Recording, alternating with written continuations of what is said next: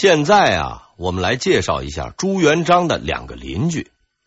他这俩邻居啊，分别是张士诚和陈友谅。张士诚和陈友谅这两个人呢，那都是当世之豪杰。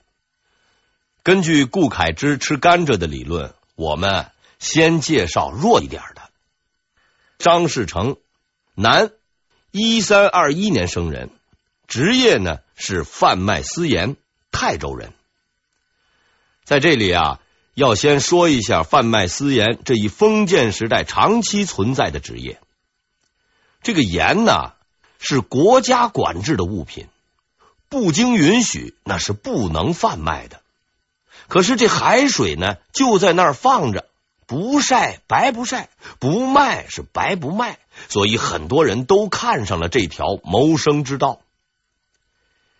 根据经济学的理论，垄断必然造成行业的退化和官僚化，古代的盐业也不例外。老百姓只要花上三分之一的价钱，就可以买到比官盐好得多的私盐。但为了垄断这一行业利益，历代封建政府啊，无论是汉、魏、南北朝、隋唐、五代十国、宋元，也不管他们治国的方法是道家、儒家还是法家，在对这一问题的处理上，他们都遵照了韩非子的理论。对待贩卖私盐的处罚也是不断的加重。到了隋唐时期，贩卖一担，这一担呢就大约是一百斤，贩卖一百斤私盐就要处死刑。大家知道，程咬金就是个贩卖私盐的贩子。看他的个头，应该不止偷卖过一百斤私盐吧？至正十三年啊，就是公元一三五三年。张士诚在泰州起义，他是个私盐贩子，所以他的起义兄弟也大都是干这一行的。他不属于以贫苦农民为主的红巾军序列，这就为他和朱元璋的长期矛盾打下了伏笔。作为当时众多起义者中的一个，张士诚是通过一场艰苦卓绝的战役决定他的历史地位的。张士诚起兵后，连续攻占泰州、兴化等地，在高邮城建都，称成王，国号是大周，以天佑为纪年。张士诚的王位还没有坐多久，元朝就派兵打来了。其实啊，这个元朝的官员们也是认死理儿，谁称王就去打谁。要是碰到个埋头造反不称王的，哎，他反倒是不理。朱元璋就是占了这个便宜。咱们上文提到过的元朝名臣脱脱率领百万大军进攻高邮，所谓出师之胜，未有过之者。此时，私盐贩子张士诚表现出了他的勇气和决心。当时很多人都建议说放弃高邮，张士诚考虑了良久，说出了一句话。我们还能去哪里呢？是啊，还能去哪里呢？死也要死在这里。元军用各种武器攻城，包括多种火炮。张士诚和他的两个弟弟啊，张士义、张士德就在城楼上坚守。所有的将士都可以看到他们的身影。更重要的是啊，这些起义者的心中有着这样一个信念。投降也是死，抵抗也是死，不如抵抗而死，至少死的悲壮。于是，看似柔弱的小城高邮，就在这种精神的支持下，抵抗了百万援军三个月。这就是敢于拼命的力量啊！正在高邮即将被攻下来的时候，元朝政府内部出事了。在以往的史书中，我们总是看到啊，很多奸臣，这些人啊是只顾自己不顾国家，是大家痛恨的对象。比如秦桧，比如贾似道啊，总是在关键时刻哎来那么一下，坏了国家大事。事实证明，少数民族政权也有奸臣，也会来这么一手。内容当然同样是老套子啊！这小人呐，向皇帝进谗言，皇帝担心外面的将军造反，县令立刻回来。哎，于是啊，脱脱撤离了高邮，他挽救元王朝的努力也就这么着付之东流了。此战之后，张士诚那可是名扬天下。他再接再厉，连续攻克江苏、浙江的富饶地区，成为占地不是最大却最富有的人。嘿，这一点倒不愧是做私盐生意的。然而从此之后，张士诚就变了。从来都是做小本生意的他。突然间有了全国最富的地盘，再也不用贩私盐了，有钱了，有房子了，拿着馒头是想蘸白糖蘸白糖，想蘸红糖蘸红糖啊！朱元璋对这个张士诚有一个精准的评价：气小。这个人呢，确实没有大志向。但张士诚的的确确是个好人，还是个大好人。他生来就沉默寡言，待人宽大。他免除了江浙一带的赋税，江浙一带的百姓受了他的恩惠，纷纷为他修建祠堂。但是过于宽大和无主见，也使得他无法成为枭雄，而只能做一个豪杰。接下来呀。我们再来介绍一下朱元璋的另一个邻居，这个邻居啊叫陈友谅。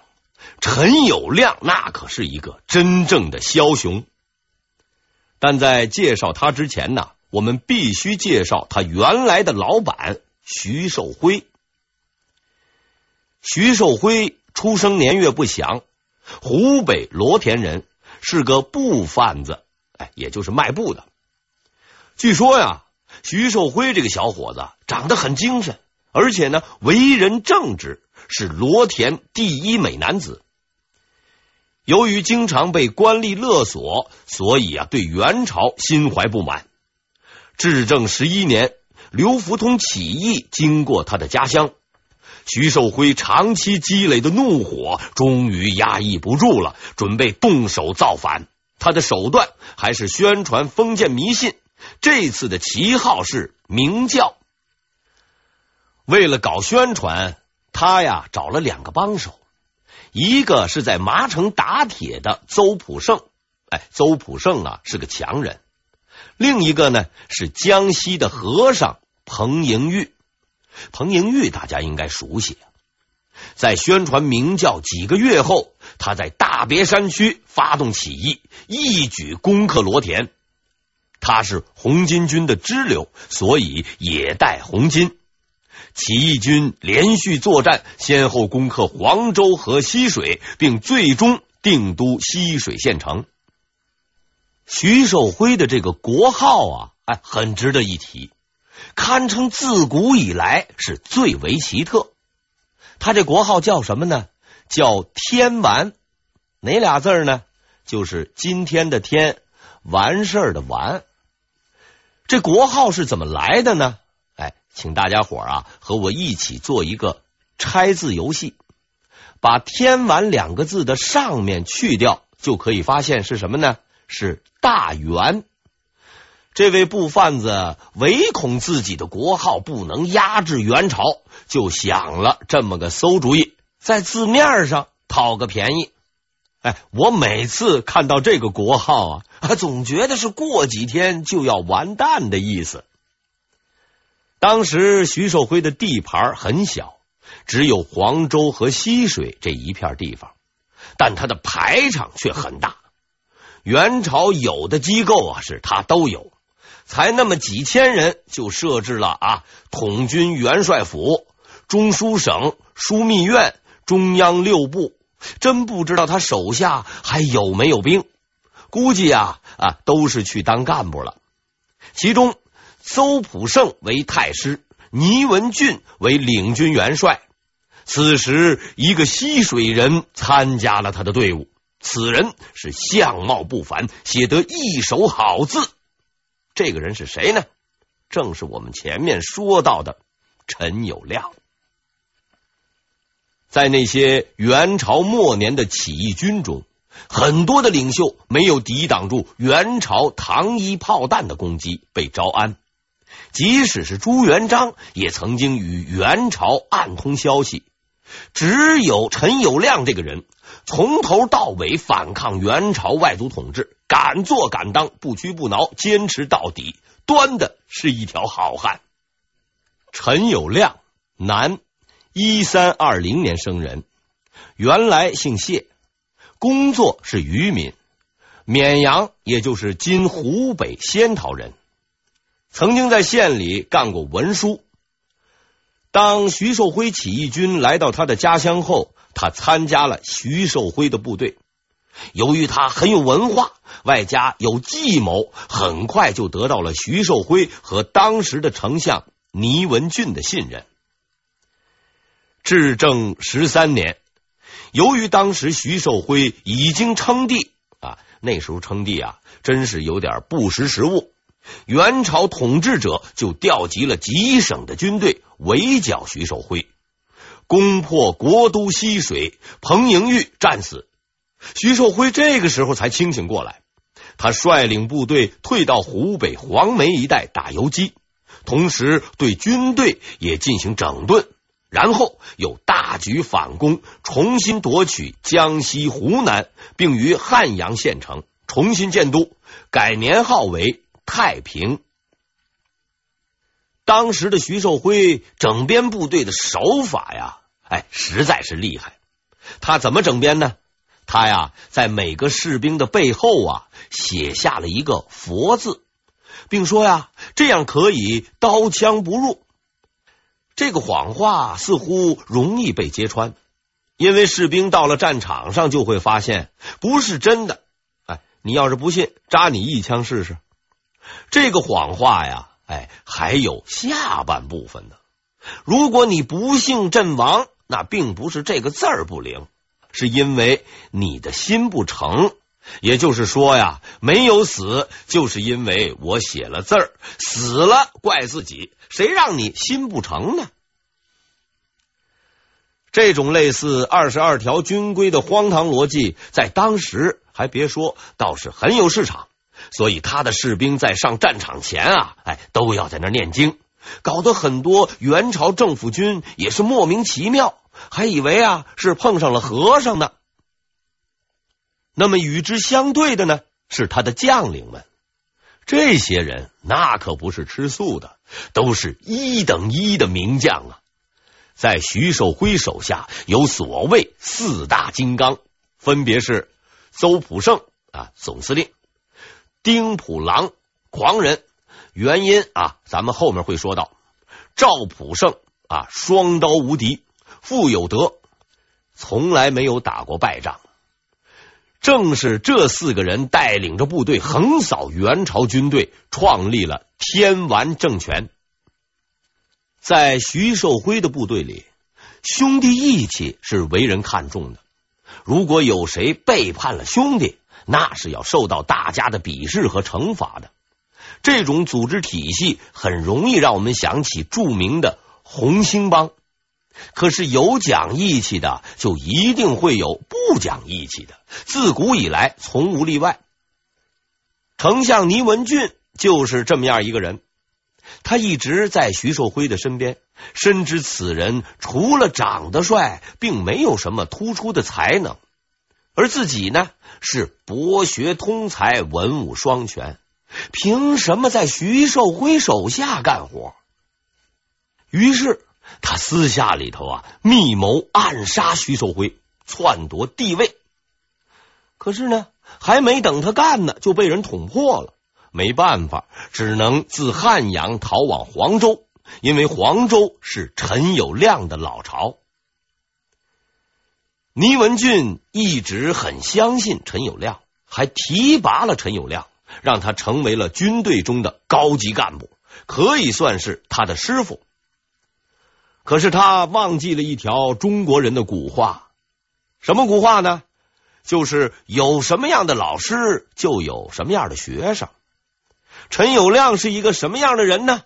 用八个字可以形容他：心黑手狠，胆大妄为。从他后来的行为看，确实没有什么是他不敢干的。别人把义气看得比什么都重要，他却把义气当成狗屎。别人不敢杀上司、杀兄弟，他干起来毫不犹豫，干完后还大大咧咧的承认：“啊，就是我干的，啊，你能怎么地吧？”陈友谅本是渔民，而且还是那种最低等的渔民。哎，这种渔民呐，在元代一般啊都不上岸，吃住都在船上，村民们都不和他们打交道。为什么呢？因为他们身上啊总是有着挥之不尽的那个鱼腥味。陈友谅就在这样的环境中长大。在这样的环境中长大，所以就从小饱受别人的歧视唾骂，使得他心中有着深厚的自卑感。对他而言，要改变自己的命运，只有靠自己。于是，他就啊努力读书，终于在当地的县衙找到了一份写作文书的工作。但是，这个工作呀，并没有给他带来尊严。那些瞧不起他的人，嗨，依旧还是瞧不起他。原来啊，读书也无法改变自己的身份。在长时间的思考以后啊，陈友谅似乎终于找到了一条可以让别人尊重自己的方法。什么方法？往上爬，不断的往上爬，直到那最高的顶点。那些瞧不起我的人，最终要在我的面前低下头来。于是，当徐寿辉的起义军来到家乡时，本是元朝政府公务员的陈友谅参加了起义，将矛头对准了发工资给他的元朝。他参加起义的动机明显与那些贫苦农民不同，这动机是一个信号，代表着在陈友谅的心中，信义和忠诚不存在。在陈友谅的心中。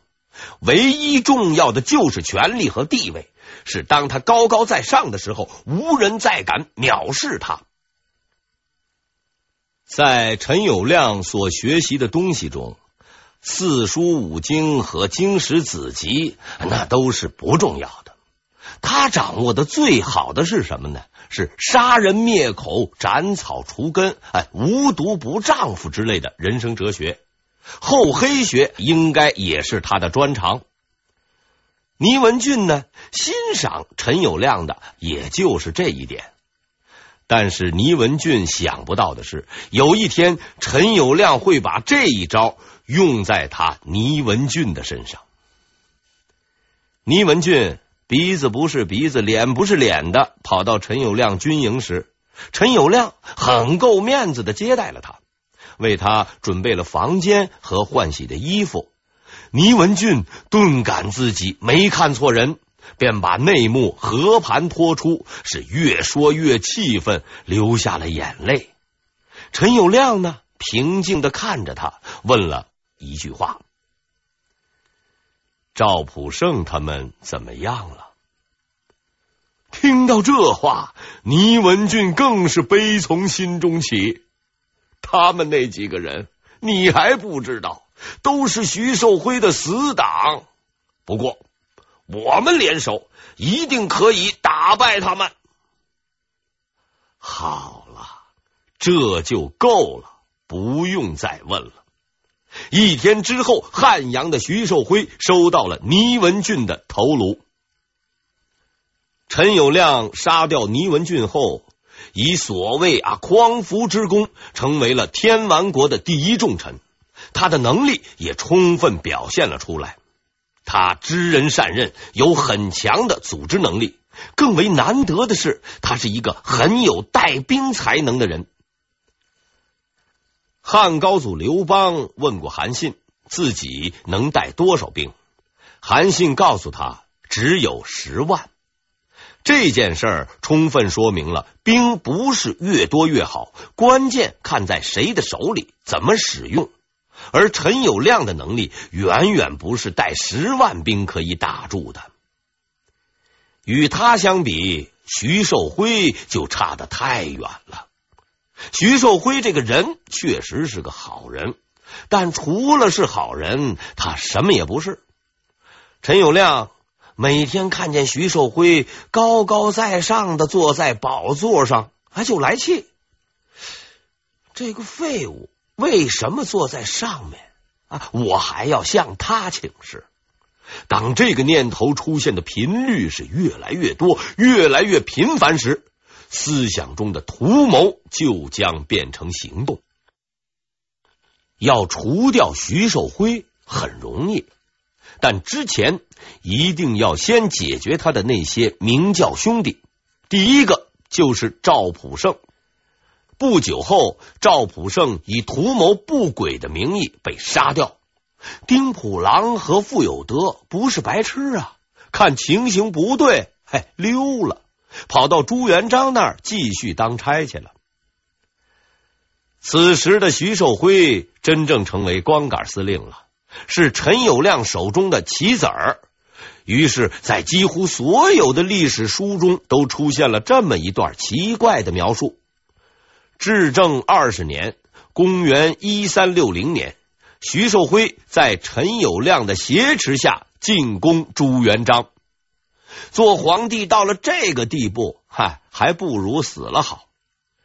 徐寿辉呢，并不想死，他把权力交给了陈友谅，只是希望自己能活下去。陈友谅是属于那种卧榻之前岂容他人酣睡的人，他绝不会放过徐寿辉。